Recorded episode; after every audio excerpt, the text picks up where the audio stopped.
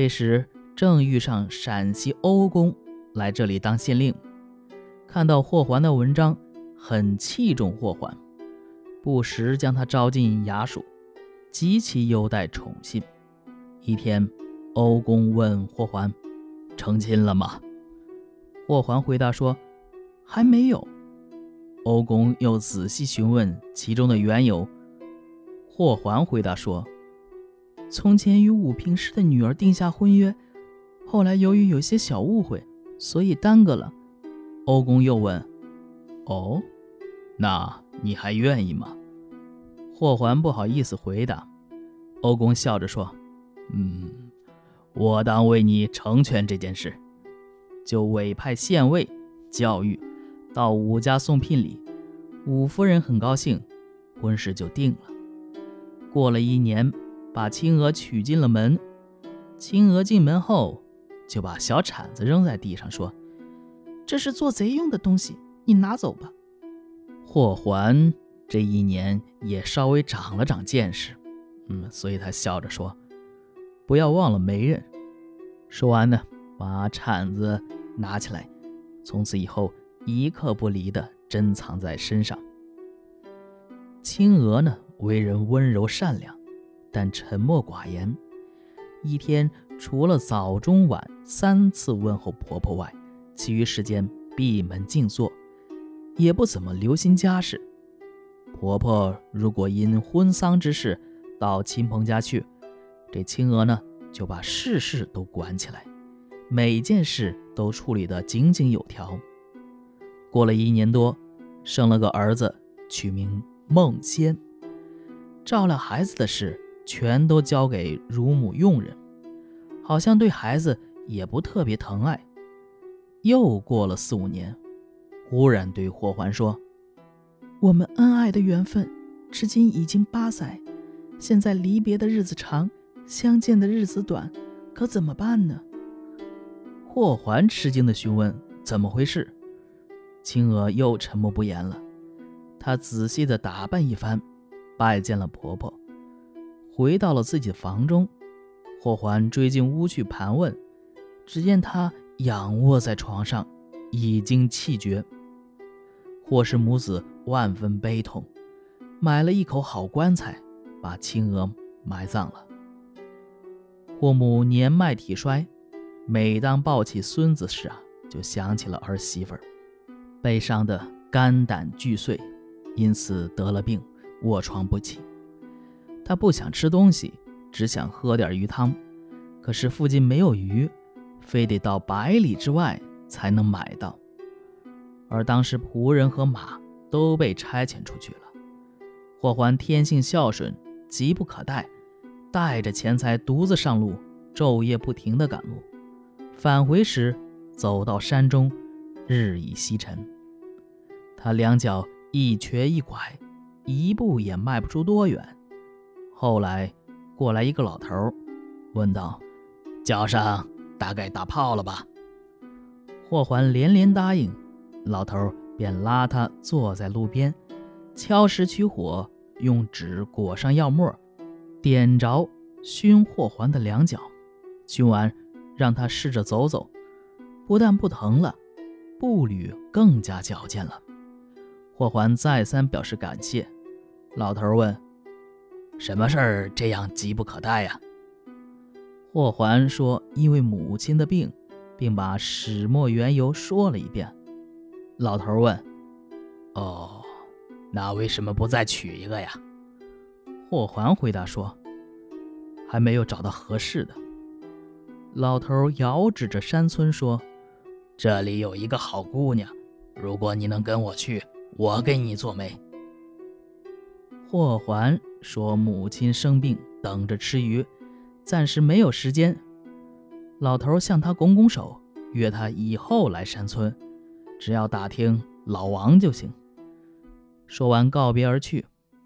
霍桓回到家中，做好鱼给母亲吃，母亲稍微吃了一些，过几天病就好了。霍桓于是带着仆人，骑着马去寻找老头。霍桓来到与老头分手的地方，找不到要去的村庄了。他徘徊寻找了好一会儿，夕阳渐渐西下了，山谷地势复杂，又看不到远处，于是与仆人分头上山，想找个村落，但山路崎岖，不能骑马，只好徒步行走。这时已是暮气笼罩，霍桓小步走着，四处张望，也找不到村落。刚要下山，又迷了路。心中烦躁的像火烧一样，正在荒草间找路，昏暗中从峭壁上掉了下来。幸好在峭壁数尺下面有一块突出的石台，就掉在了石台上。看来不光武侠小说里边跳崖有奇遇，在《聊斋》里边也一样啊。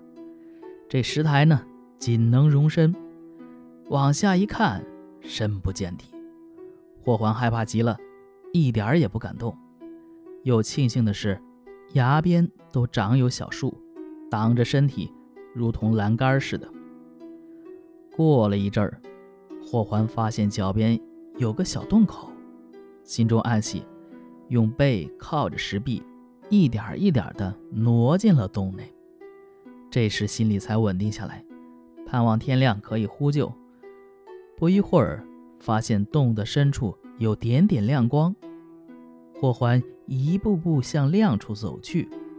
约走了三四里，忽然看到房舍没有灯烛，却亮堂堂的，如同白天一样。一个漂亮女子从房里走出来，霍桓一看，原来是青娥。青娥见了霍桓，吃惊地说：“郎君怎么能到这里来？”霍桓没顾上说话，一把抱住青娥的衣袖，伤心呜咽。青娥劝他止住哭泣，问起婆婆和儿子。霍桓把家中艰难的情况说了，青娥心中也很难过。霍桓问：“你死了一年多了，这里大概是阴间吧？”青娥说：“这不是阴间，而是仙府。以前我没有死，所埋的……”只是一根竹杖罢了。郎君今天来了，也是有仙缘呢。说完，带着他去见父亲。只见一位长胡子老头坐在屋里，霍桓赶快上前拜见。青娥这时也说：“霍郎来了。”老头吃惊地站起来，握住霍桓的手，略加寒暄，说：“女婿来，太好了。”应当留在这里。霍桓说：“母亲在家盼望，不能久留。”老头说：“这我也知道，但晚回去三四天，哎，有什么关系？”于是摆上酒菜招待霍桓，又让丫鬟在西屋铺床，放上锦缎被褥。霍桓吃完饭回到屋里，约青娥与他同睡。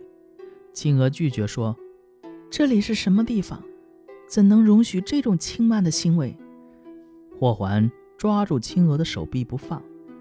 窗外丫鬟们痴痴的笑，青娥更加羞愧。两个人正在推拉时，老头进来了，斥责说：“你这凡夫俗子，玷污了我的洞府，快走！”霍桓一向自尊心很强，此时羞愧难忍，也变了脸色，说：“儿女之情。”人所不免，当长辈的怎能偷窥监视？你让我离开也不难，但要让你的女儿同我一起去。老头无词可答，招呼女儿跟着，打开后门送她出去。等把霍桓骗出了门，父女俩把门一关，就回去了。霍桓回头一看，只见谗岩峭壁，连个缝隙都没有。只有自己孤孤单单，不知该往何处去。看看天空，斜月高悬，星星也稀稀落落。霍桓惆怅了很久，由悲转恨，对着峭壁大声呼叫，也没人回答。他愤怒极了，从腰中掏出小铲子，砍凿着石壁，向前推进，一边凿一边骂。不一会儿。打进去三四尺，隐隐听到有人在说：“孽障啊！霍桓更加奋力地凿起来。忽然洞底开了两扇门，老头把青娥推出来说：“去吧，去吧。”这峭壁又合上了。青娥抱怨说：“既然爱我，娶我为妻，怎能这样对待老丈人呢？是哪里的老道士给了你这件凶器，把人缠得要死？”